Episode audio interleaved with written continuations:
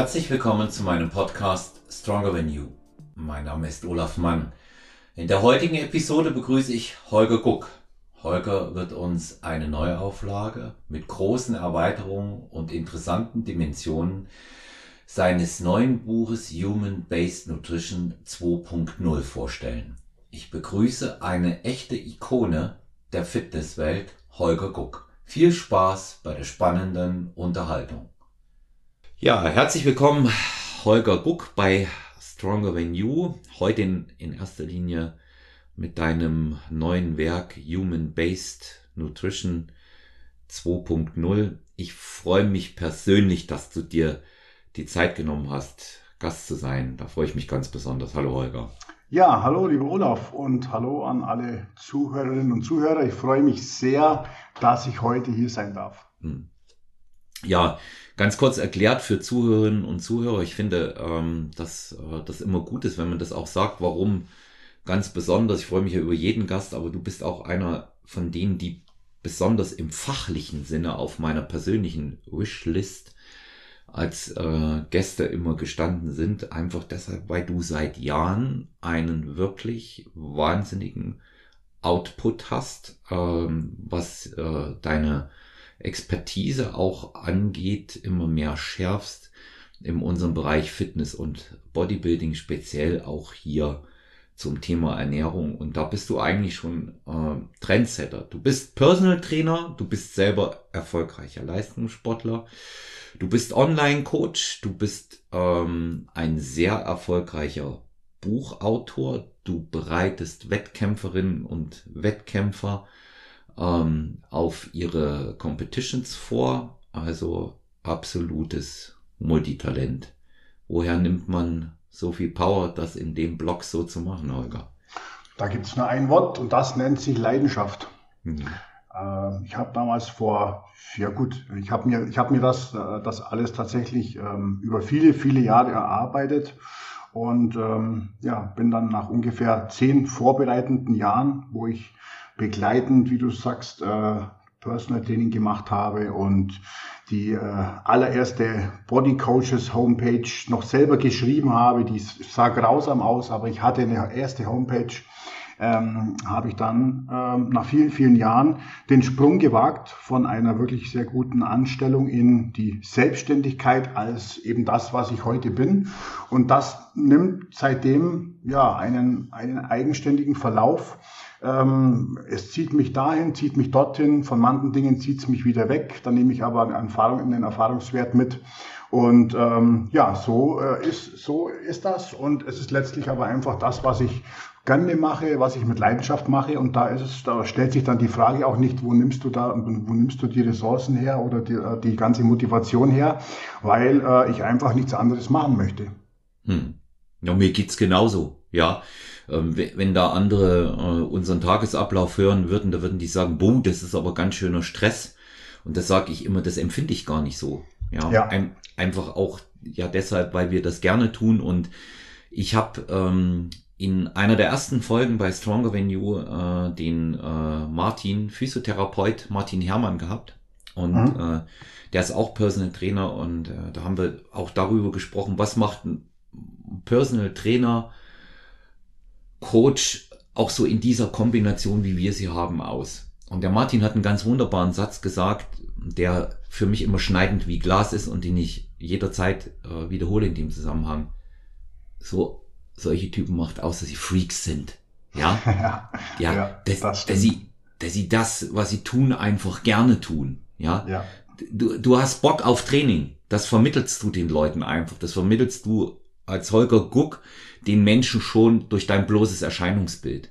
Das sieht man, ja. Ich meine, man könnte jetzt auch einfach sagen, ähm, willst du wissen, wie man gut aussieht, dann liest das Buch. Aber ganz konkret ist es einfach mal so, wer den Holger noch nicht kennt und jetzt hier zuhört, es werden nur wenige sein, die ihn nicht kennen, schaut euch mal an, wie er mit 41 ausschaut, wie er 41, konstant, ja, wie er, wie er konstant top in Shape ist.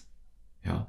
Und ähm, da, da weiß man eben auch, ähm, woher dieses, woher dieses Freak-Sein kommt, weil er das eben liebt, was er tut und das ist die, das ist die wichtigste Einstellung, die wichtigste Grundeinstellung. Ne? Mach ja. deinen, mach dein Hobby zum Beruf und du musst keinen Tag mehr arbeiten. Ne? Ja, das, das ist es. Ein sehr, ein sehr schöner, ein sehr schöner Satz, der bringt es auf den Punkt. Ja.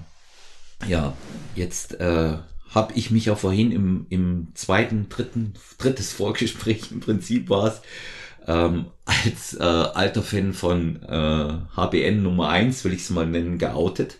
Ja, entstanden ja. Äh, im Jahr 2014 beziehungsweise 2013, glaube ich, hast du es geschrieben. Ne? 2014 ist es rausgekommen, da habe ich es zumindest gelesen. Ja.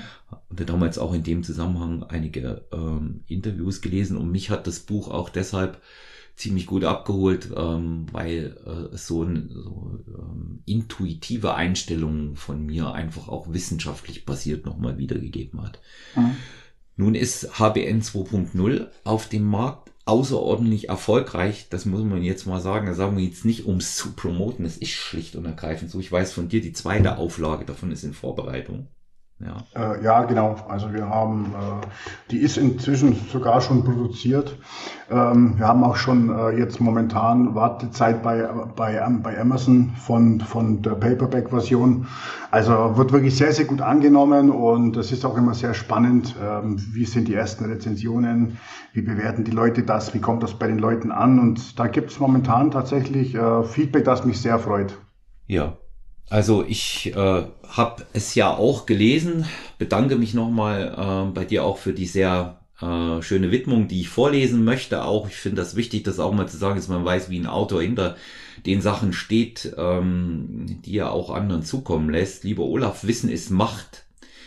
Äh, der wichtigste aller Werte ist jedoch der Erfahrungswert. Viel Erfolg mit HBN 2.0 und da sagst du eigentlich auch das, was man immer wieder im Subtext des Buches lesen kann, auch ausformuliert.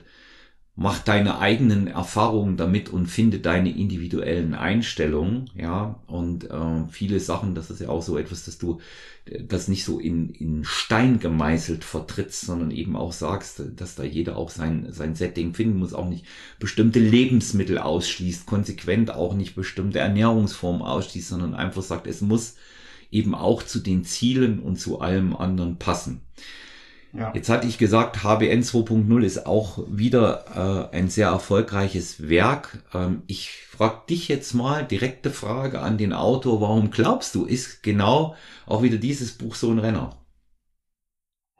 Tja, ich glaube, dass es inzwischen so ist, dass die ähm, Anzahl derer, für die vielleicht HBN 1.0 gelesen haben, wir haben ungefähr roundabout 10.000 plus minus äh, Exemplare von HBN 1.0 verkauft über über E-Book und über Print, ähm, über das Printmedium sozusagen. Und ich denke mal, äh, ich hoffe mal, dass es vielen gefallen hat. Und darum ist natürlich, wenn man so einen so einen Vorgänger schon hat, dann ist es natürlich für den für den Nachfolger schon vielleicht ein kleines bisschen leichter. Dazu kommt natürlich, dass ich mich in den letzten äh, sieben Jahren seit der Entstehung von HBN 1.0 natürlich auch ähm, weiterentwickelt habe und natürlich auch weiterentwickelt habe in Sachen äh, Präsenz, ähm, in Sachen Auftreten, in Sachen Reichweite. Ähm, und das spielt natürlich ganz klar auch mit rein. Also es ist, es ist ein Sammelsurium aus mehreren Faktoren, wo ich mir vorstellen könnte, warum äh, ja, die Leute da wirklich Lust haben, das äh, zu lesen. Ja, die Thema äh, Social Media und, und Präsenz da ähm, komme ich dann später nochmal drauf, weil ich da dir auch noch ein, zwei Fragen stellen möchte. Ja. Zum Buch selber. Ich persönlich finde es äh, sehr spannend geschrieben. Ja, und ähm, das ist, das ist auch was, jetzt wissen wir, ich bin natürlich, ähm, was, was Basis, Wissen, Erfahrungswerte äh, und natürlich auch ähm, die, die reine Praxis äh, zum Thema Ernährung angeht, ja auch positiv vorbelastet, weil ich es jeden Tag mache. Ja. ja.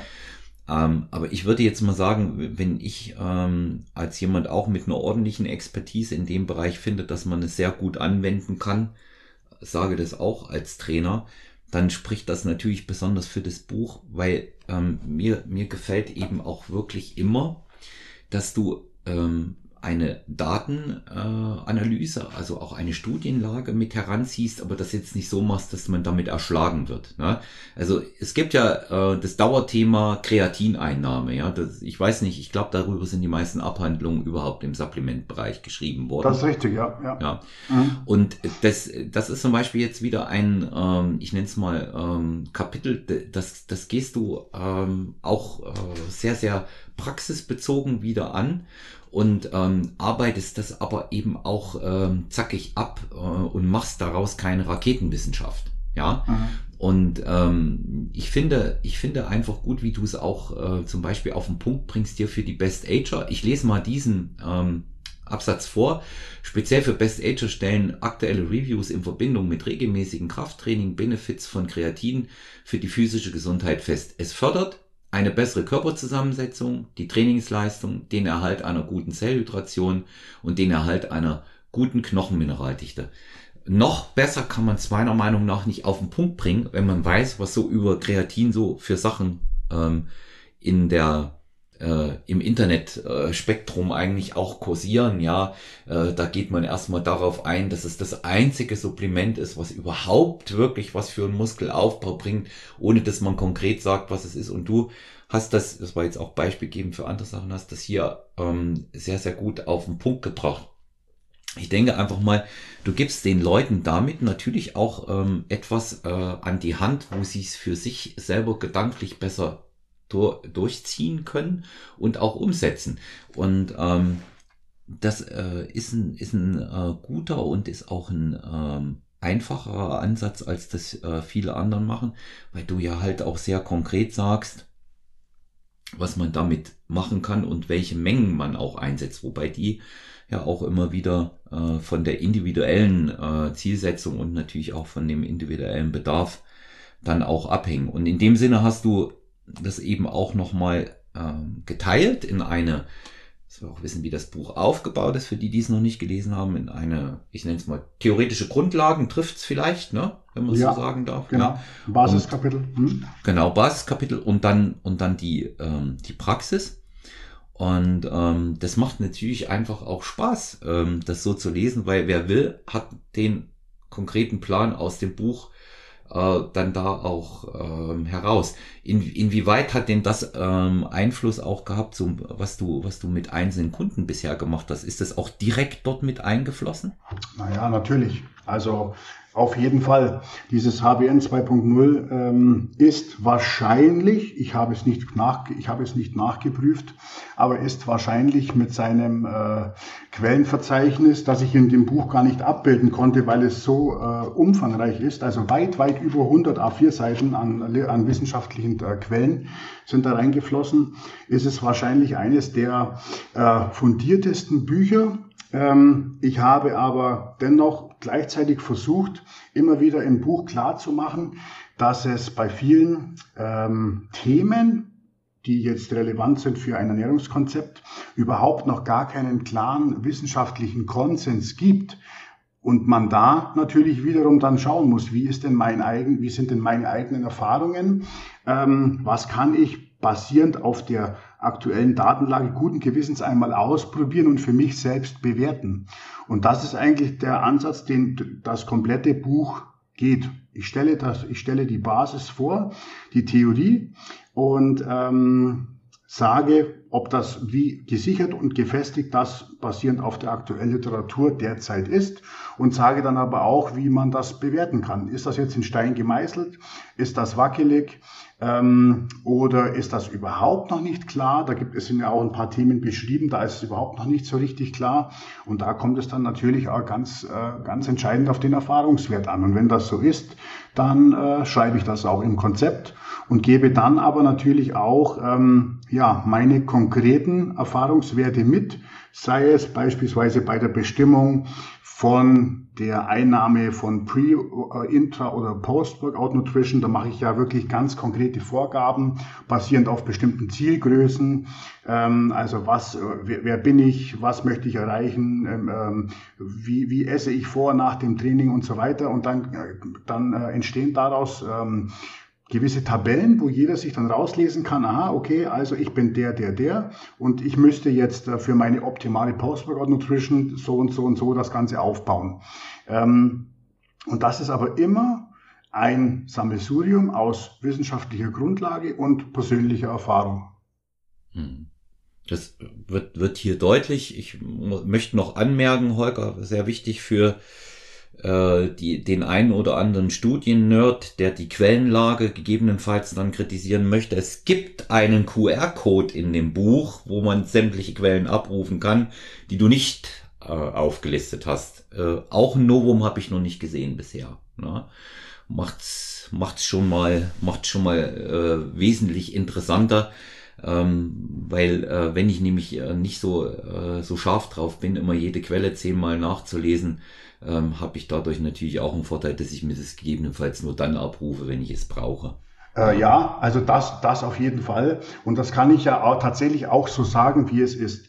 Ähm, wenn ich jetzt ähm, 100 Seiten Literaturquellen habe, dann wird mein Buch von 276 Seiten, äh, auch, hat auf einmal 376 Seiten und dann sagt der druckende Verlag auf einmal, ja, Herr Guck, lieber Herr Guck, machen wir gerne. Äh, das Buch kostet aber dann für Sie 5 Euro mehr. Mhm. Und da muss ich mich halt dann entscheiden, als Autor und als jemand, der natürlich auch ähm, ja, den Leuten das möglichst ähm, ähm auf eine günstige, kosten-nutzen-günstige Art und Weise anbieten möchte, ob das wirklich für das Gros der Leser wichtig ist und zielführend ist oder ob ich ganz einfach eine andere Lösung besser fände. Und da habe ich persönlich mich ganz einfach dafür entschieden, äh, diesen QR-Code abzubilden. Und da kann dann jeder frei walten und das alles einlesen, aber halt einfach nur, wenn er Lust hat. Und ich konnte trotzdem dieses Buch, äh, wie gesagt, zu einem, wie, ich finde, fairen Preis anbieten. Absolut, absolut. Ja. Und ich, ich finde die, die Lösung äh, sehr innovativ unsere heutige Zeit äh, gibt es tatsächlich her, dass man sowas machen kann. Früher war es äh, eigentlich äh, vollständig unvorstellbar, ein Buch, was so wissenschaftlich basiert ist wie deines, äh, ohne die entsprechende Quellenlage zu drucken. Ja, aber ja. so geht es auch und so ist es abgesichert und das finde ich, das finde ich wichtig, wenn man es immer noch mal braucht und lesen will, wo es herkommt. Für mich persönlich spielt das nicht die Rolle, es reicht der Verweis aber es ist für andere anders. Die wollen dann möglicherweise die komplette Studie nochmal lesen, was auch immer ihnen das bringen mag. Wir kennen das aus Team Andro-Zeiten, Holger, da hast du auch genügend äh, User dort gehabt, die einfach auch immer noch die Quelle wissen wollten, um sie genau zu lesen, ohne aber auch nur ansatzweise ähm, interpretieren zu können, ähm, was da drin steht. Das ist so, äh, wie wenn ich in der Lage äh, sein will, einen MRT-Schnitt äh, von der Wirbelsäule zu lesen, habe noch nie vorher sowas gesehen. Ja, ja aber das, das nur, das, das nur am Rande, das ist nur, das ist nur eine Einstellungsfrage von mir, weil ja. es geht für mich immer um Fakten. Ja, und wenn ja. einer hier mit Erfahrung kommt, so wie du, dann muss das für mich nicht zwingend wissenschaftlich passiert sein, weil da sage ich immer, dass die äh, Erfahrung tatsächlich auch immer die Theorie schlägt, weil das kann ganz anders sein. Hier kommen wir wieder zu dem Thema und jetzt fliegt wieder ein Euro ins Phrasenschwein, was mir die liebe Susi Geist geschenkt hat. Da steht drauf, du kennst das noch nicht, individuelle Anpassung steht da drauf, weil ich das mhm. ganz oft sage. Ach so. Und hier, ja, und, okay. und hier, und hier gehört's einfach auch nochmal besonders mit dazu und das, das, das merkt man hier einfach auch. Was mir persönlich ähm, auch äh, zu, weiterhin noch sehr gut an dem Buch gefällt, Holger, das ist die Tatsache, dass du dich sehr wiederum praxisbezogen, aber auch sehr optimistisch mit dem Alt Älterwerden auseinandersetzt. Und ähm, das, das, und wenn ich jetzt auch Trainer bin und vieles weiß, wie es geht, trotzdem ist das Älterwerden ein Thema. Ja, ja, ja, natürlich ist es ein Thema. Ja. Und ähm, wir wissen, dass man sich äh, damit beschäftigen muss. Ich stelle jetzt mal folgende These in den Raum im Zusammenhang mit dem Buch und ich würde dich bitten, dass du mir mal sagst, was dir dazu einfällt. Älter werden ist eine Aufgabe. Ja, würde ich, würde ich auf jeden Fall so unterschreiben. Ähm, ist ja letztlich auch so, wie, so wie ich das äh, versuche, den Leuten zu beschreiben im Buch. Also ähm, Fakt ist, wir alle werden alt, wir alle werden älter und Fakt ist, dass sich ab, ein, ab einem bestimmten Lebensalter individuell unterschiedlich bestimmte Sachen ergeben, ähm, ja, gegen die wir etwas tun müssen ähm, oder halt eben nicht. Aber die Sache ist, dass wir etwas tun können ähm, und dass wir dieses Älterwerden per se, so wie es ist, eigentlich jetzt nicht unbedingt hinnehmen müssen, ähm, sondern äh, ja, da durchaus einiges tun können. Natürlich gibt es individuelle Gegebenheiten wie die Genetik, wie äh, irgendeine äh, eine Sache von der Vorgeschichte, Erkrankungen, Verletzungen, die in sowas mit reinspielen. Aber insgesamt sehe ich persönlich schon sehr, sehr großes Potenzial über einfache Dinge wie einen gesunden Lifestyle, bestehend aus äh, der richtigen Bewegung und auch der, der passenden individuellen Ernährung, ähm, da schon deutlich gegen das, das äh, biologische Älterwerden per se anzukämpfen. Hm. Ja, es ist, ich, ich merke das ja auch, ja. Ähm, das die, ist es immer wieder interessant, wie ja, zum Beispiel meine Klientinnen und Klienten denken, ich werde nicht älter. und ähm, es, es, ich denke, dass man sich mit dem, was passiert, auch mit gerade mit Hilfe so eines Buches wie von dir sehr bewusst auseinandersetzen kann, ohne das zu dramatisieren. Ich dramatisiere es älter wäre nicht, es ist da, aber man muss sich damit beschäftigen. Ja? ja. Viele, viele Dinge funktionieren einfach nicht mehr so, wenn wir jetzt mal in unseren Sport reingehen, Holger.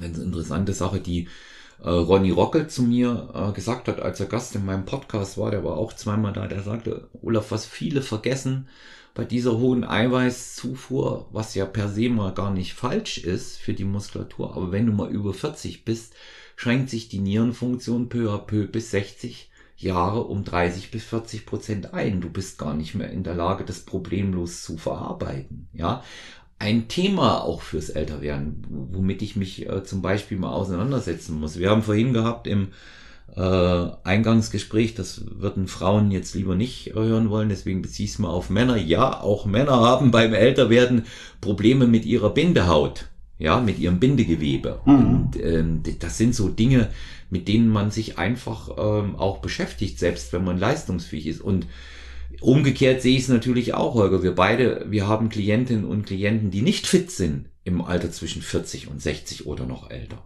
ja, ja, die zu uns kommen, weil sie fit werden wollen. Und ja. auch da haben sie natürlich ähm, eine, gute, eine gute Basis, äh, wenn sie auch in deinem Buch bestimmte Dinge nachlesen. Und ich habe jetzt äh, für mich entschieden, dass das äh, für Leute, die ihr Leben ändern wollen, wird HBN 2.0 zur Empfehlung in der Pflichtlektüre zählen, ab sofort. Das ist natürlich toll, da freue ich mich. Ja, ich, ich sag's einfach deshalb, weil es gut zusammengefasst ist. Also ähm, allein dieses Programming, hinten. Ja, wie, wie du wie du es machst, also der der der Praxisteil und das äh, erinnert mich so ein bisschen auch an die neue Generation der Trainingsbücher, wie sie sein sollte meiner Meinung nach, sich nicht in mhm. ähm, philosophischen äh, äh, Trainingsergüssen äh, bewegen, so à la Mike Menzer damals, als es um ums Hit-Training ging, sondern einfach für die Praxis was bringen. Markus Beuter, der ja äh, mein Real Talk Gast ist, der hat ja mit dem Powerlifting Buch auch so äh, was in die Richtung gemacht, wo er gesagt hat, okay, jetzt erzähle ich mal, was das Trainingssystem hat oder was eben Ernährungssystem hat und hinten dran bringe ich jetzt mal auch das Programm, damit jeder weiß, wie es in der Praxis dann äh, gegebenenfalls auch für sich verwenden oder anpassen kann. Ja, ja also nur, nur dann, und das ist ja, denke ich, klar, nur dann ist, äh, äh, ist etwas auch interessant, wenn es ähm, praxisrelevant ist und wenn es auch in der Praxis umsetzbar ist. Und das war mir natürlich auch sehr, sehr wichtig. Ähm, und ist, ist mir bei meiner täglichen Arbeit, ist mir das auch sehr, sehr wichtig. Ähm, wie du sagst, man kann philosophieren und, in, äh, und äh, sich mit Sachen äh, beschäftigen, wo man denkt, das hat einen größeren Sinn, aber das verstehen die Leute überhaupt nicht. Damit holst du niemanden ab. Hm. Du brauchst Sachen, wo, wo sich jeder denkt, Mensch, das ist auch genau dieses Ding in meinem Alltag, wo ich schon immer mal wissen wollte. Beispiel hier das, äh, das Thema, äh, was ja in den allerwenigsten Büchern leider Gottes ähm, behandelt wird, das Thema Wasser. Mensch, ja, also ich trinke ja auch Wasser, ich trinke ja auch Leitungswasser. Ähm, ist denn das jetzt eigentlich gut? Ist das nicht gut? Gelegen, gelesen habe ich es im Internet schon so und schon so. Wie viel sollte ich denn eigentlich trinken? Und, und also da, das sind so Sachen, da holst du jeden ab. Jeder Mensch muss trinken und jeder Mensch trinkt und jeder Mensch trinkt auch einen gewissen Anteil äh, seines Wassers mit Sicherheit aus der Leitung oder aus der Mineralwasserflasche. Und das ist ein Thema, da, da kann sich jeder damit äh, identifizieren und da holst du einfach jeden damit ab. Und das ist denke ich, dann auch ähm, so eine Sache, warum die Leute das dann ähm, auch, auch mal weitersagen. Ne? So. Mhm, Weil man darüber ja. einfach spricht und sich austauscht ähm, und äh, das eben kein abstraktes Thema ist.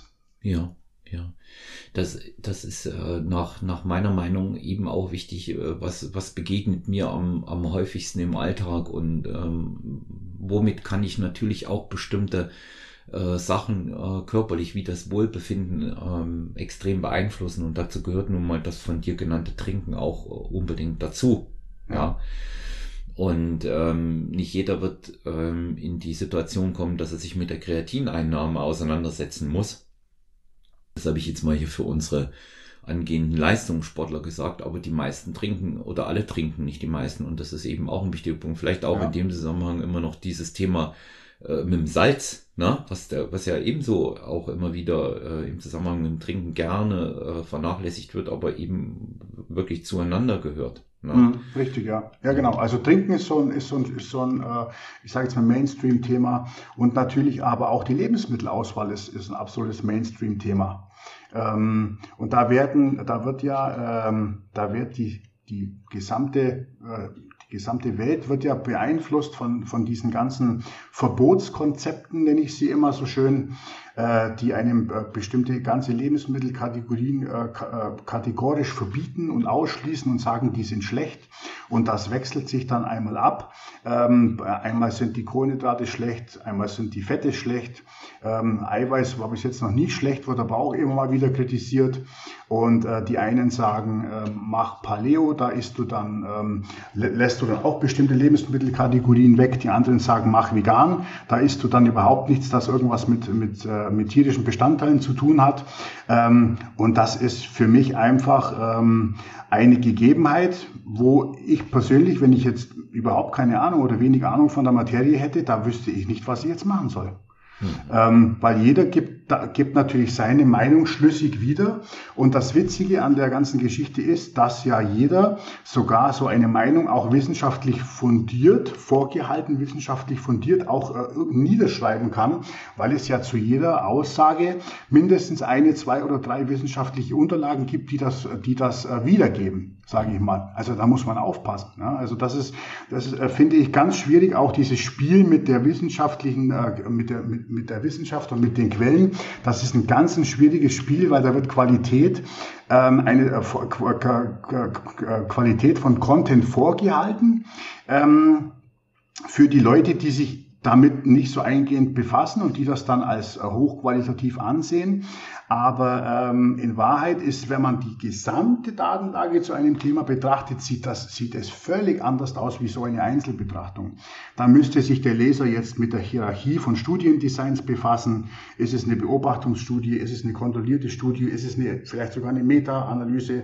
Äh, das weiß doch keiner. Das weiß doch niemand draußen. Und darum ist das ein ganz, ganz schwieriges Feld. Und das ist halt auch genau die Sache, die ich hier in diesem, ähm, in diesem HBN 2.0 2.0 versucht habe, alles mit einzuarbeiten. Und so kam es auch zu diesem immens großen äh, Quellenverzeichnis, weil ich wirklich, ähm, ich habe mir zwei Jahre Zeit gelassen, das Buch zu schreiben und ähm, habe wirklich alles, was in den letzten zwei Jahren zu den äh, Themen kam, von der wissenschaftlichen Seite her, habe ich alle da reingeschrieben. Egal, ob sie jetzt pro, contra oder neutral waren. Das wird alles, das, das findet sich alles da drin. Und äh, unterm Strich ergibt sich dann daraus eine Meinung, die aber dann wirklich stellvertretend äh, und repräsentativ für, für das ist, was man momentan darüber sagen kann. Ja, und ich ähm, denke eben auch dieses Thema wissenschaftliche äh, Studien, was man noch anmerken sollte. Du hast das jetzt äh, sehr schön auch gesagt, Studienhierarchien und andere Dinge. Ähm, klar kann man viele Dinge auch wissenschaftlich begründen. Es ist nur die Frage, ob sie für mich konkret Sinn machen oder für denjenigen. Macht die Sache so, wie sie begründet ist, Sinn? Ja. Es ist sicherlich vollkommen unstrittig, ähm, wenn man, dass wenn man 10 Liter Kaffee trinkt, ja, sehr wohl gesundheitliche Probleme bekommen wird. Und das ist mit 10 Liter Kaffee mit einer wissenschaftlichen Studie garantiert erforscht. Es ist aber ebenso unstrittig, dass Kaffee an sich, wenn man das in Maßen macht, kein Problem darstellt. Das ist immer wieder so dieses Problem, was man in dem, in dem Kontext auch einfach sehen muss. Macht das Sinn, was ich da lese und macht das auch für mich wirklich Sinn in meiner Praxis? Ja. Genau. und jetzt kannst du, jetzt hast du, jetzt hast du eine gewisse Grundeinstellung und dann ja. gibst du bei Google Kaffee gesund ein und dann findest du, egal welche Grundgesinnung du hast und welche Meinung du vertreten wirst, findest du äh, Artikel mit äh, wissenschaftlicher, mit wissenschaftlichen Quellen in der, in der Angabe unten. Und dann kannst du, gehst du hin und pickst dir das raus und postest das, postest das bei dir und sagst, siehst, ich, ich habe es euch doch gesagt, äh, Kaffee ist ungesund. Ähm, du musst ja dann gar nicht reinschreiben, dass, es, äh, dass die Studie sagt, 10 Liter ist ungesund und bis 6 Tassen ist eigentlich gesund. Du schreibst einfach mal rein, 10 äh, Liter ist gesund, weil du weißt, dass 99 von 100 deiner Leser sowieso sich nicht diesen Quellenlink angucken. Hm. Also das ist, äh, das ist ein ganz ein, äh, ja, ein schwieriges Feld und da wird in meinen Augen auch wirklich enorm viel Schindluder getrieben und ähm, ist auch ein Grund, warum ich persönlich eigentlich nur Originalstudien lese und nur sehr, sehr wenige ähm, bereits vorgefilterte Meinungen und zusammengetragene Geschichten in Form von irgendwelchen Beiträgen von irgendwelchen anderen Leuten, weil ich immer die, die, roh, die rohe Sicht brauche. Ne? Das, ist, mhm. das, ist, das ist so das, ähm, wie ich das mache. Also in dem Fall dann eben auch immer noch am besten ausprobieren. Ne? Try and Error ist dann genau. die, die, die Basis auch. Ganz ja. genau. Aber ja. es ist natürlich auch so, du kannst natürlich nicht jeden Ansatz da draußen, den, irgend, den irgendjemand vorschlägt, kannst du ja auch nicht aus, äh, ausprobieren. Nein, so viel ja. Zeit hast du ja gar nicht und du ähm, verschenkst natürlich auch enorm Zeit. Du kannst dein ganzes Leben lang derjenige sein, der alles ausprobiert. Aber ich, ich garantiere dir, das bringt dich persönlich nicht wirklich weiter. Am Schluss gibst du da draußen an deine Erfahrungen weiter, äh, bist, kommst aber selber nicht, äh, nicht, nicht vom Fleck. Und darum finde ich immer das Ganze schon interessant, ähm, Theorie dazu zu verwenden, vorzufiltern. Welche Ansätze machen begründend auf auf Quellen, auf, auf, auf Studien ähm, Sinn und könnte ich mir vorstellen und welche nicht. Und die, welche nicht, die packe ich schon mal weg und die lege ich einfach, die lege ich eigentlich in den Papierkorb. Ja. Und die anderen, die, die für mich interessant klingen und für die es auch eine gute theoretische Grundlage gibt, die kommen jetzt bei mir in die endgültige, in, in die Endauswahl für einen persönlichen Erfahrungstest. Das ist zum Beispiel ganz interessant bei dem Thema Nahrungsergänzungen. Du kannst nicht jede Nahrungsergänzung, die neu rauskommt, die kannst du ja gar nicht ausprobieren. Myostatin-Blocker und was es da heutzutage alles gibt, das kannst du ja alles gar nicht ausprobieren. Erstens mal wirst du arm und zweitens mal äh, äh, dysregulierst du deinen Körper dann irgendwann mit Sicherheit sowieso, weil du kannst dann nicht immer nur eine, eine Sache einnehmen. So viel Zeit hast du ja gar nicht. Und darum macht es schon Sinn, da einfach zu gucken, ähm, ganz nüchtern und sachlich, wie ist die Theorie, ist die wirklich gut, sind das alles nur äh, Reagenzglas- und Tierstudien oder gibt es da wirklich was an Menschen? Falls ja an Menschen, gibt es da auch wirklich was an Sportlern über einen, über einen relevanten Zeitraum? Gibt es da auch was mit Krafttraining? Gibt es da auch was, dass die Körperzusammensetzung, Muskelaufbau äh, und so weiter äh, sich, äh, sich der Sache annimmt? Oder ist das alles nur bis jetzt eine wirklich äh, viel zu stark theoretische Grundlage und das lohnt sich momentan noch nicht, das Supplement A, B auszuprobieren. Hm. So, so ist es eigentlich, so ist eigentlich die Vorgehensweise, wie ich da draußen den Leuten das empfehlen würde. Und wie du es auch selber machst. Ja, so wie ich das definitiv auch selber mache. Ja, das ist, das ist nämlich auch ein wichtiger Punkt, ja, bei dir. Ähm, da, das weiß ich einfach daher, weil ich wie gesagt, deinen Weg, deinen Werdegang schon sehr lange verfolge. Und dieses Praxisbezogene, was du für deine äh, Klientinnen und Klienten machst, aus der Erfahrung heraus, das machst du ja auch selber. Es ist ja, äh, ich, ich sage immer, der Beginn einer guten Meta-Analyse der eigenen Arbeit ist, man hat es an sich selbst ausprobiert. Ne? Ja, ganz und, klar. Ja, und ähm, das lässt sich natürlich auch wiederum nicht eins zu eins runterbrechen, weil ja nicht alle so verrückt sind wie wir. Und da kommen wir wieder zu dem Punkt Webfehler. wenn, wenn du bestimmte Dinge einfach durchziehst, wo andere aufhören. Das äh, ist dann so ein Bereich, der ins Mindset reingeht. Ähm, Habe ich eine interessante Folge aufgenommen, ist noch nicht gesendet, ähm, wo es zu, um, um dieses Thema geht. Ähm, Habe ich mit einer Psychologin gesprochen. Wie, wie weit ist man bereit für bestimmte Dinge eben auch äh, zu gehen? Ja, also mhm. da setzt man.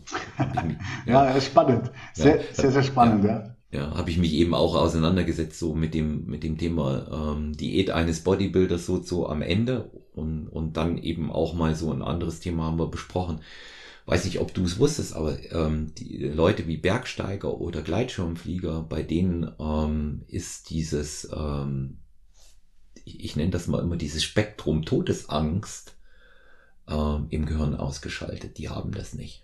Mhm, sehr verrückt. Okay, die, nee, haben, die haben das nicht. Das hat man erforscht mittels ähm, EEG-Messung und hat herausgefunden, die haben das nicht. Und, und ganz viele Freaks so in anderen Sportarten, in anderen Bereichen, die so Schmerzen übergehen oder eben auch Hunger übergehen können, die haben eben den anderen Webfehler. Ja, also das ist mhm. tatsächlich existent, dass das wirklich nicht jeder so kann. Ja. Mhm da bis, bis zum, bis zum Schluss zu gehen, dass man eben auch äh, da ist, das zu überwinden, aber das, ähm, das nur am Rande. Ne? Ja. Und dieses, ähm, ich, ich zum Beispiel bin auch kein großer Freund, ähm, das höre ich jetzt aber auch bei dir raus, ständig was Neues ausprobieren zu müssen, was gerade rauskommt. Ja. Wirbelt, wirbelt gegebenenfalls nur mein persönliches Setting durcheinander. Und wenn ich jetzt beispielsweise sehe, bei einer Klientin oder bei einem Klienten funktioniert ein System so, wie wir es haben, werde ich einen Teufel tun, was zu verändern mhm. ähm, und, und bringe gegebenenfalls dort irgendwie Sand ins Getriebe. Das ist auch so ein ja. Erfahrungswert. Ja, ja die, dieses definitiv. Never Change a Running System, das finde ich schon, ehrlich gesagt, wenn es funktioniert, das finde ich schon äh, einen der Sprüche, den man in Stein meißeln kann. Ja, ja, auf jeden Fall. Also wenn, wenn etwas zur vollen Zufriedenheit äh, eines, eines Schützlings und eines Coaches führt, dann gibt es eigentlich keinen Grund, was auszuprobieren. Es sei denn, man, man sagt, okay, jetzt probieren wir einfach mal was anderes, aber nicht, weil wir davon ausgehen, dass es besser ist, sondern einfach nur mal zu sehen, wie ist denn die Reaktion. Aber es gibt auf der anderen Seite natürlich auch die Leute, die ähm, äh, jetzt im Bereich Coaching auf ihrem sage ich jetzt mal, Weg beharren und das mit einem Schützling dann durchziehen, bis der Schützling dann von sich aus sagt, ja, mein lieber Coach, Zwei Jahre arbeiten wir jetzt schon zusammen und ich habe jetzt gerade mal 0,5 Kilo abgenommen und das ist laut BIA auch noch Muskelmasse. Irgendwas stimmt da nicht. Ähm, ich glaube, wir sollten jetzt mal was ändern. Ne? Also so äh, die, die, diese Fraktion gibt es natürlich auch, die dann, ähm, ich sage jetzt mal, äh, da nicht ähm, in der Lage ist, sich das Ganze richtig zu reflektieren, weil, weil sie darauf beharren, dass ihr Weg der einzige und beste Weg ist, den es gibt. Ne? Ja, das, das ist, das ist etwas, was man, was man gar nicht soll. Das ist irgendwo äh, ständig auch Veränderung. Das ist ja, Veränderung ist ja auch eine Konstante. Das darf man ja nicht vergessen. Ja. Mhm. Und dann, ich schmeiß wieder den Euro rein. Die individuellen Anpassungen sagen ja nicht, dass man ein System durcheinander wirbelt. Das bedeutet ja nur, dass ich innerhalb des Systems arbeite. Ja. ja. Korrekt. Ja, das hab, ja, habe ich, hab ich jetzt ähm, auch ähm, gerade aktuell in einer äh, Athletinnenvorbereitung und ähm, ich habe eine Athletin, äh, die ist äh, durch fast ihre komplette Diät, eine Bikini-Athletin, du kennst sie auch von Instagram, das ist die Jojo Prinz. Mhm. Die ist durch ihre komplette Diät mit zwischen 2,6 und 2800 Kalorien gegangen. Ja, also jetzt die ja. letzte Woche. Wie viele kennst du, die so viel essen können und trotzdem Gewicht verlieren. Ja, ja. Das, das, das sagt eben auch aus, dass es nicht immer alles so ist, wie man es von anderen kennt. Ja, und da sind diese individuellen Anpassungen innerhalb eines bestimmten Systems. Ist ja klar, dass es ein extremes Ziel ist, ein Bikini-Wettkampf. Mhm. Ja, aber ähm, innerhalb dieses Systems eben auch einfach wichtig sind. Also das, das sind, das sind Sachen so zu diesem Thema individuelle Anpassung und ähm, äh, Systeme von einzelnen äh, Menschen, da könnte man noch einen extra Podcast machen. Ja, ja. Es, ja. Ist, es ist ganz, ganz äh, äh gefährlich, ist es, äh, sich mit dem Ergebnis und dem Verlauf von einzelnen von Einzelpersonen zu vergleichen. Danke. Äh, das ist ganz, ganz äh, gefährlich. Danke, Holger. Das finde ich, finde ich sehr wichtig, dass du das auch nochmal sagst. Gerade in, in Zeiten äh, von Social Media, und da haben wir jetzt einen eleganten Übergang geschafft, ohne das zu wollen. Aber ich habe ich hab dann noch eine Frage zum, äh, im Buch direkt, aber weil wir das Thema Social Media jetzt haben und dieses Thema vergleichen. Großes Problem, ja, ich äh, spreche es ganz oft auch mit Leuten an, die äh, äh, solche ähm, Urgesteine auch ähm, wie du sind in dem Bereich und ähm, eben auch nochmal dazu sagen, dass du äh, in meinen Augen nicht, wenn auch deine ähm, Followerzahlen eine andere Sprache sprechen. Aber in meinen Augen bist du nicht der typische Influencer, sondern das ist bei dir total gewachsen. Du bist auch in diese Social Media Geschichte äh, von Anfang an hineingewachsen hast, es mhm. von Anfang an, ähm, ich nenne das jetzt mal auch für deine Mission, deines äh, Trainingssystems und deines Ansatzes genutzt. Aber ja. es ist wichtig eben immer zu sagen, es ist jeder anders, vergleicht euch nicht, nur weil der das so gemacht hat, bedeutet das nicht, dass es bei euch funktioniert. Und nein, ich muss keine äh, 30 Gramm Salz am Tag essen und 16 Liter Wasser trinken damit ich in Wettkampfform komme und äh, genauso wenig ähm, ist äh, ein äh, brutales Kaloriendefizit äh, zielführend, wenn ich abnehmen will. Ich bin, es geht darum, ein vernünftiges Ernährungskonzept zu haben, mit dem ich komplett auf mich zugeschnitten auch durchs Leben gehen kann. Ja. Ja. Das ist absolut die Sache, genau. Und das gilt es halt eben äh, rauszufinden. Ähm, ja, und da glaube ich tatsächlich, dass ich mit diesem äh, HBN 2.0 einen relativ ähm, ja, sachlichen und konstruktiven Beitrag jetzt einfach leisten kann, der auch mal mit so bestimmten, ähm, ja, Trends, will ich jetzt mal sagen, auch mal wirklich äh, die, die Sachlage und die Datenlage aufzeigt, weil äh, gerade bei, beim Thema Social Media ähm, ist ja ein großer Trend das Fasten und ein anderer sehr großer Trend der Veganismus ähm, der sich ja inzwischen, inzwischen auch schon industrialisiert. Und ähm, das waren auch zwei Gebiete, wo mir in diesem Basiskapitel ganz wichtig waren. Ja, wäre ich ähm, auch dazu gekommen. Die einmal ja. aufzugreifen. Ja? ja? Also wirklich mal zu sagen, äh, äh, mal, mal generell überhaupt Fasten, was ist das? Da gibt es ja zehn, zigfach verschiedene Modelle. Da gibt es äh, unterschiedliche Ausführungen, da gibt es unterschiedliche Zielsetzungen, die ich damit verbinden kann. Da gibt es, den, da gibt es das, das Altern, die, dann die, die generelle metabolische Gesundheit, dann gibt es die Körperzusammensetzung, dann gibt es die sportliche Performance. Und das wird aber alles in den sozialen Medien in einen Pot reingeworfen und in, äh, in, in, unter, in einem Thema diskutiert. Und das verwischt natürlich das komplette Ergebnis total. Und noch viel, viel schlimmer ist es natürlich bei, bei einem Thema wie Veganismus, wo du dann nicht nur den nutritiven, gesundheitlichen Aspekt hast, hast sondern dann natürlich auch noch moralische Geschichten, ähm, ähm, quasi moralische Beweggründe ins Spiel kommen. Und dann verwischt das nochmal unmittelbar ganz, ganz viel mehr und das, das macht das äh, komplett undurchsichtig. Und darum war es mir, äh, wie gesagt, ein großes Anliegen, das ähm, auf eine nüchterne, sachliche Art und Weise abzuhandeln, mich jetzt nicht komplett pro oder contra Fasten und Veganismus auszusprechen, aber einfach zu sagen, hey Leute, schaut mal her, ähm, so sieht's aus, beschränkt auf den nutritiven Aspekt der beiden, der beiden Sachen. Hier habt ihr alle potenziellen Zielsetzungen und hier habt ihr alle Themen, die in diesem Zusammenhang diskutiert werden. Und hier ist die Sachlage und jetzt könnt ihr selber gucken. Ich persönlich würde es so und so und so bewerten. Und jetzt könnt ihr gucken, ob ihr das für euch im Rahmen von HBN 2.0 ausprobieren wollt. Finde ich äh, diesen, diesen Ansatz auch wieder sehr gut. Ja, wir hatten auch im Vorgespräch gesagt, das Thema Veganismus heute darf man nicht so ohne weiteres anfassen, weil da macht man sich relativ schnell verdächtig. Ja. Ähm, ich, da, da muss ich sagen, da bin ich auch mit dir 100% d'accord. Ähm, natürlich hat ähm, der pflanzliche Aspekt in der Ernährung spielt eine Rolle. Es gibt viel äh, für und wieder, das so oder so zu machen. Ähm, ich sehe ähm, als Tierfreund und äh, Tierbesitzer genauso wie du sicherlich auch die ethischen äh, Relevanzen hierbei, ja, dass man keiner, ich, ich kenne niemanden, der äh, für Tierquälerei ist, ja, auch nicht in der in der Tierhaltung. Mhm. Ja. Keiner wird sagen, ja, ich esse gern gequälte Tiere. Das wird keiner sagen. Ne?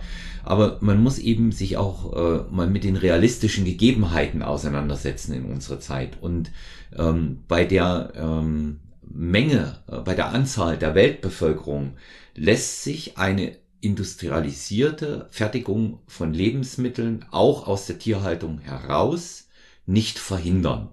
Und ähm, sicherlich ist der Appell und ähm, das besser zu machen und selber auch darauf zu achten, das gegebenenfalls auch in einem, in einem äh, für die Tiere guten Rahmen auch zu machen, ähm, immer berechtigt. Nur ähm, das sind das sind Dinge, die äh, genauso wenig leider meiner Auffassung nach komplett durchzusetzen sind wie ein allumfassender Klimaschutz, bei dem sich auch alle einig sind, dass es sein muss. Ja. ja. Und ähm, das, das sind, das sind so, das sind so Themen, wo ich auch immer sage, ich habe zum Beispiel auch ähm, äh, einen veganen Bodybuilder und eine vegane äh, Fitness-Athletin, wo ich auch sage, ja, das ist okay, ja, aber wichtig ist, dass die Dinge funktionieren, dass wir bestimmte Alarmsignale des Körpers wahrnehmen, gerade bei intensiver sportlicher Betätigung und ähm, wir, wir wissen eben auch, dass es doch schon verschiedene Ansätze gibt, die Veganern äh, dazu raten, bestimmte Sachen wirklich definitiv an Nahrungsergänzungsmitteln hinzuzuziehen. Ja, ja also. weil, weil, die, weil die sonst fehlen, aber das beschreibst du auch genau in deinem ja. Buch, auch welchen ja. Einfluss ähm, gegebenenfalls sehr interessant, auch wenn das nur kurz angerissen wurde, welchen Einfluss äh, vegane Ernährung äh, möglicherweise auf Depressionsneigung hat ähm, äh, fand ich interessant und äh, eben auch äh, beispielsweise auch auf Knochenabbau, Knochendichte, speziell auch wieder ein Thema, dem sich die Frauen widmen sollen, speziell wenn sie Kinder bekommen haben. Und da ist das Thema Osteoporose, Osteoporose eben auch interessant, ähm, weil es da auch einen signifikanten Zusammenhang mit verminderten Fleischkonsum gibt. Aber da kann man sich auch reinarbeiten und in dieses, in dieses Thema dann auch äh, wirklich auch reinlesen. Ja, ja, also kann ich nur auch wirklich jedem empfehlen. Ja. Ähm, es ist äh, effektiv ist es ja, ist es ja so, dass man den Leuten ja überhaupt gar nicht sagen sollte, was sie, was sie machen sollen. Und darum äh, verstehe ich auch dieses ganze, ähm, ja, diesen, äh, diesen, diesen teilweise aggressiven vegan Content, den verstehe ich einfach auch überhaupt gar nicht, weil das ist auch nicht zielführend ähm, beschreibe ich im Buch auch. Es ist nicht zielführend, wenn du einem Menschen, ähm, wenn du einem Menschen, äh, der, der verbieten möchtest, von jetzt für sein Leben lang auf irgendetwas zu verzichten. Das wird, das wird in 999 von 1000 Fällen wird das nicht funktionieren. Zumindest nicht dauerhaft.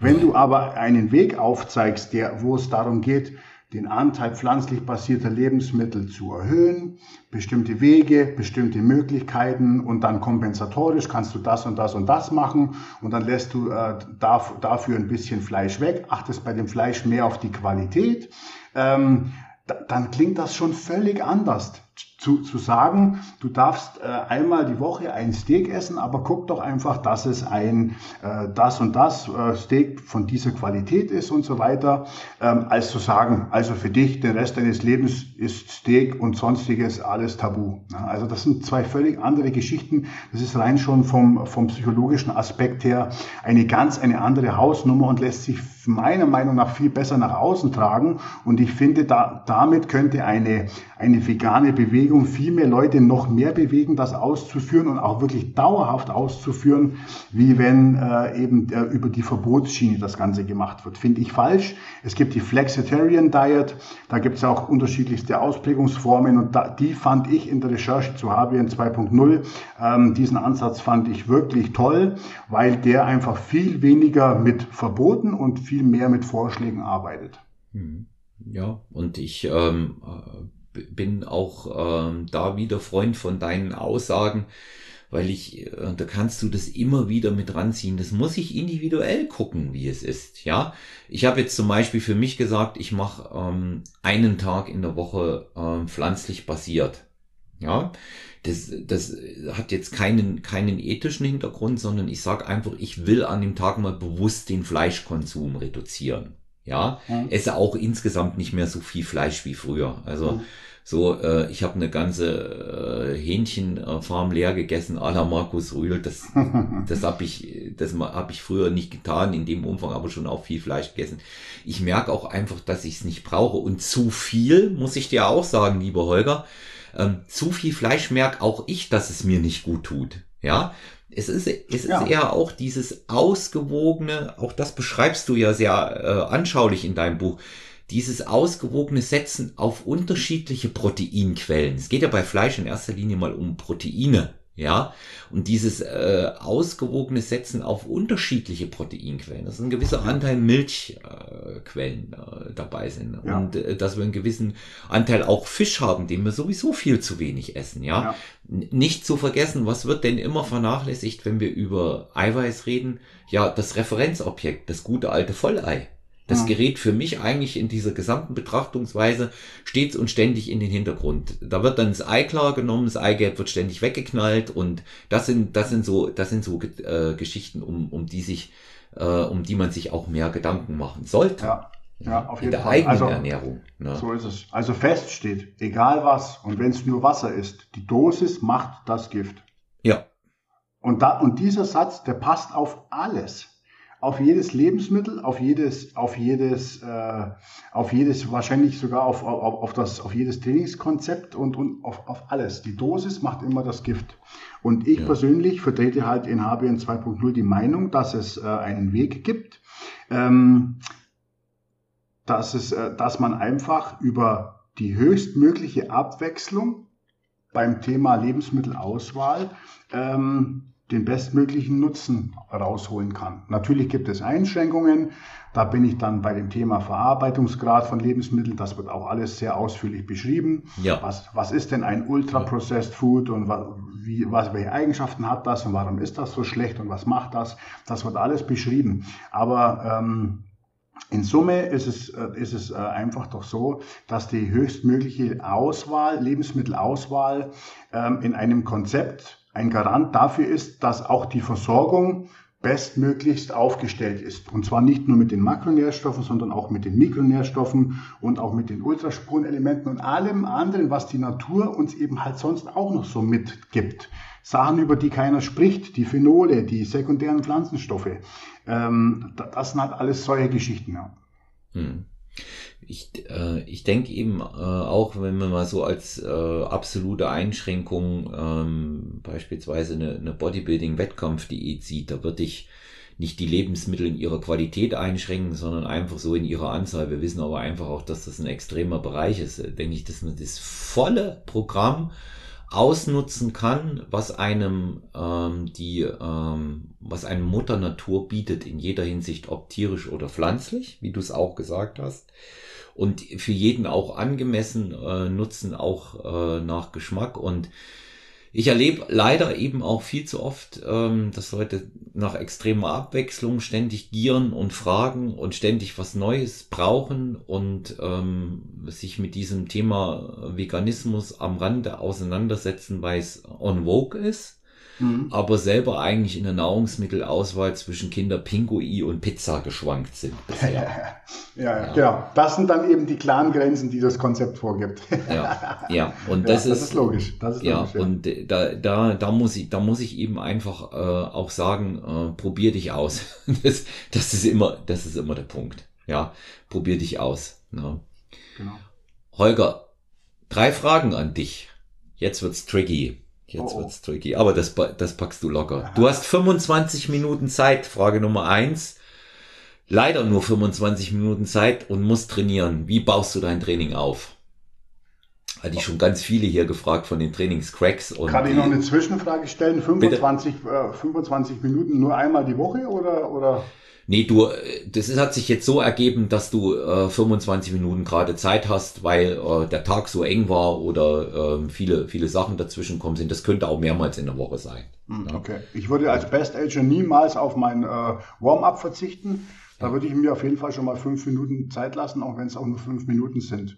Und dann würde ich die für mich funktionellsten, effektivsten Übungen ähm, des Trainings ab, äh, einfach abtrainieren, würde dann, wenn ich nur 25 Minuten Zeit habe, die Satzpause möglichst kurz halten, ähm, auch wenn das natürlich nicht immer das Beste ist und würde aber versuchen, dann trotzdem ein möglichst hohes Trainingsvolumen in die 25 Minuten oder eigentlich ja nur 20 Minuten reinzupacken. Mhm. Sehr gut, sehr gut. Ja, also äh, schon schon der Ansatz von einem Vollprofi, der da sagt, äh, nicht, nicht so viel durchatmen, ja, sondern äh, dann wirklich durchgehen. Ich finde es übrigens gut, dass du das mit dem fünf Minuten Warm-up sagst. Ja, muss man. Wäre wär bei mir genauso. Ich würde überhaupt nicht mehr in ein Training ohne ohne kurz äh, Mobility dehnen und und richtig aufgewärmt sein rein. Das kann das kann ein junger Trainierender noch nicht verstehen, lieber Olaf. Ja. Das wird das wird alles erst klar und klarer, wenn man dann wirklich mal äh, äh, viele Trainingsjahre und ein, und ein gewisses Lebensalter hat, wie wichtig ja, das ist. Ja, wenn du was hattest, vor allen Dingen wird's dann ja. klar. Die, die, ja. gucken, die gucken dich ja alle an. Die gehen zum Bankdrücken, ja. 25 äh, Wiederholungen mit der Stange, Das ist das gesamte Warm-up und dann werden 60 Kilo aufgelegt. Das ist dann das Arbeitsgewicht. Ja. ja. Ohne vielleicht auch ins Kalkül zu ziehen, dass langsames äh, nach oben gehen einfach auch äh, mehr Steigerungen beim Arbeitsgewicht zulassen könnten. Ja. Aber hast du es früher anders gemacht, sagen wir ehrlich? Nein. Nein, ich habe ja auch nicht gehört, wenn es einer gesagt ja, hat. Ich, ja. ich, ich, ich habe mich dann nur gewundert, warum mir irgendwann, wo ich mich zu sehr beeilt habe, die Schulter wochenlang wehtat. Ja, Na? richtig. Ja. Aber, aber damals haben wir das einfach noch weggesteckt. Die hat dann ja. einfach halt mal wehgetan und dann war es wieder gut, ne? Ja, ja, vor, vor allen Dingen, also da, was, was du nicht weißt, ich äh, kann es in dem Bereich schon auch gar nicht mehr machen, weil ich eine lange Verletzungsgeschichte mit meinem Rücken hinter mir habe. Und mhm. ich bin so, so heilfroh, dass ich 2019 das in den Griff bekommen habe, weil da war es so schlimm den Sommer. Es folgten dann noch zwei OPs. Oh, okay. Dass ich wirklich sehr, sehr froh bin, dass ich das in den Griff kriege. Übrigens, hört, hört, in den Griff bekommen durch Hexbar-Kreuzheben mhm. im Nachgang. Mhm. Weil ich die, die, auch so eine Sache, ja, was Thema individuelle Anpassung und, und eben auch Ansätze angeht, die man herausfinden muss. Ich habe irgendwann mal festgestellt, woher kommt denn die Problematik in den ISGs und im unteren Rücken und äh, dass es gar nicht, gar nicht die dynamischen Übungen gewesen sind, sondern alles, was statisch war, was mit Einbremsen nach unten abging oder mit Halten oder mit extremer Anspannung, wie zum Beispiel ja. vorgebeugtes Langhandelrudern oder eben auch die klassische Kniebeuge mhm. im, im regulären Bereich, ja, unten mhm. stoppst du ja, ne? Oder selbst wenn du flüssig hochgehst, hast du trotzdem die, die Belastung unten am unteren Endpunkt und habe dann eben festgestellt, okay, das sind die Übungen, die nicht gehen. Ja, die ja. musst du rauslassen. Die musst ja. du rauslassen. Spannend, ja, spannend. Ja. Mhm. Frage zwei: Das schnellste, gesündeste, die schnellste, gesündeste Mahlzeit, wie sie Holger Guck zubereiten würde. Ich würde mir ein, ich würde mir drei Eier in die Pfanne hauen oder ich würde die äh, entweder in die Pfanne hauen oder würde sie mir kochen und würde dazu mir irgendein Stück Gemüse aufschneiden. Und, das, und dann würde ich mir noch ein paar Nüsse dazu packen und dann würde ich das essen. Perfekt. Eiweiß, Fett, Gemüse. Perfekt. ne? Ballaststoffe, und, richtig. Ja, satt. Ne? Einfach. Ja einfach satt sein und ähm, ja gut, und da haben wir es wieder. Ne? Das gute Vollei ist halt doch noch naja. zu was nütze. Naja, klar. Ja. Es, ist, äh, es ist und bleibt eine Nährstoffbombe. Ja. Da führt kein Weg dran vorbei. Ja, gerade wenn man sich das Aminosäureprofil dort mal anschaut von einem Ei. Ne? Genau. Und äh, die dritte Frage, ähm, sehen wir dich mal in einem Wettkampf wieder? Oh, ähm, ja, dazu muss man auch von meiner ähm, Vorgeschichte wissen, dass ich ähm, 2018 ähm, tatsächlich an, zum zweiten Mal bei dem Format Ninja Warrior angetreten bin. Als, als völliger Outsider und mir dort ähm, eine Achillessehnenfraktur, äh, Ruptur zugezogen habe. Auf. Die, die, die aber überhaupt gar nicht das Problem war. Die war nach elf Wochen wieder, wieder so, dass ich schon wieder Beine und auch äh, leicht Waden trainieren konnte. Aber bei mir hat äh, sich daraus eine Kaskade ähm, von Ereignissen entwickelt, die letztlich dann auch zu einem ähm, Nervenschaden geführt haben. Ähm, und der Nervenschaden hat mir meine rechte Seite von meinem, von meinem Oberkörper lahmgelegt. Ähm, äh, Trizeps, hintere Schulter und Brust waren für mich ein paar Monate, viele Monate lang überhaupt nicht willentlich aktivierbar. Ähm, das hat natürlich dann auch Muskelverlust zur Folge. Und ähm, ich befinde mich jetzt, Stand September 2021, immer noch in der, in der Rehabilitationsphase von dieser blöden, ganz, ganz blöden Geschichte.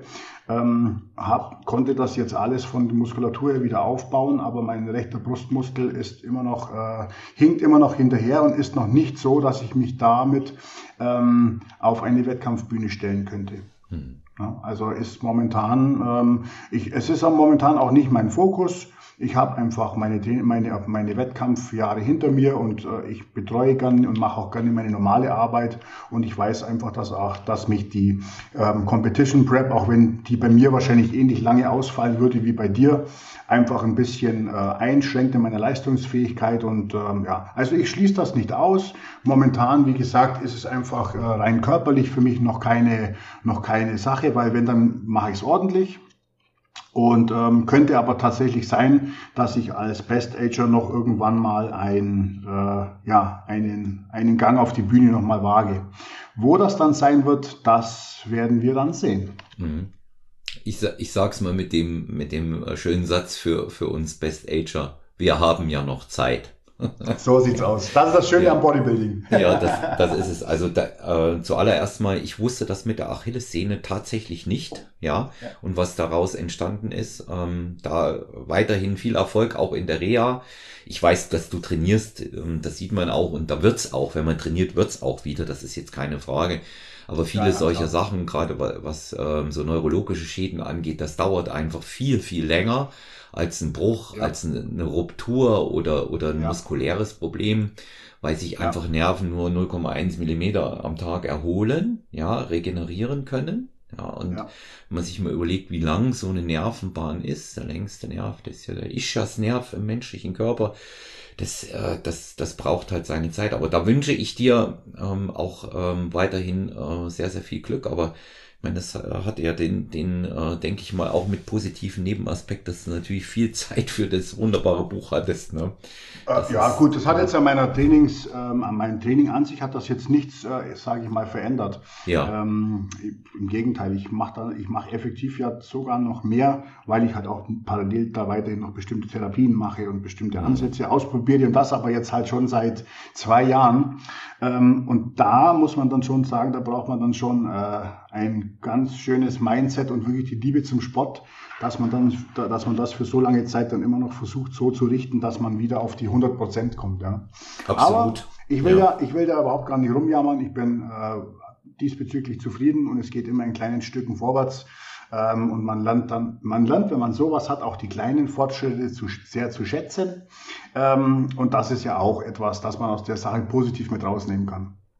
Ja, das, äh, das ist ja immer so dieses, dieses Ding, habe ich ja bei meiner Verletzung auch gemerkt, Holger, dass, ähm, dass man äh, viel zu leichtfertig eigentlich immer äh, damit umgeht, dass das alles gut ist und gut funktioniert. Und mhm. dann erst mal merkt, wenn man eingeschränkt ist, wie beschissen das eigentlich ja, ist. Ganz genau, ja. das ist es. ja. ja. Und ähm, da, da erinnerst du dich dann schon dran. Also ich äh, denke mit Schrecken äh, an den August 2019 zurück, wo ich auf allen Vieren an einem Wochenende im August da durch die Wohnung gekrochen bin. Mhm. Ja. ja. Und, und weder, weder stehen noch liegen eigentlich gar nichts konnte richtig. Ja. Und ähm, das weiß ich heute dann äh, umso mehr zu schätzen, dass es eben dann auch nochmal in, in äh, passabler Form für mich, äh, für die, für die Bühne dann gereicht hat. Aber ja. das ist, also. das, das muss man wollen und ich bin gespannt. Ich bin gespannt, was, äh, was in dem Bereich kommt und was du uns ansonsten darüber hinaus ähm, noch schenken wirst. Ich bedanke mich ganz herzlich dafür, dass du Gast bei Stronger Than You warst.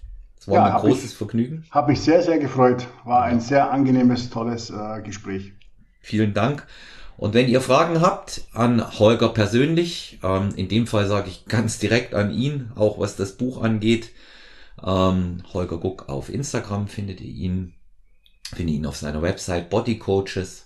Ich werde das auch nochmal in der Episodenbeschreibung verlinken, dass man das auch anklicken kann, dann Holger. Und natürlich Fragen zur Folge. Vielleicht besteht eurerseits Interesse, auch mal ein Q&A mit dem Holger abzuhalten. Ja, denke mal, dass wir da sicherlich viele Themen miteinander finden würden. Meldet euch bei Stronger Than You Podcast, personal-trainer.gmx.eu, eure Anregungen, Feedbacks und Kritiken sehr, sehr gerne. Abonniert uns und äh, vor allen Dingen äh, bleibt gesund. Ich wünsche euch alles Gute. Vielen Dank. Bis zum nächsten Mal. Euer Olaf. Sehr cool. Macht's gut. Alles Gute zusammen.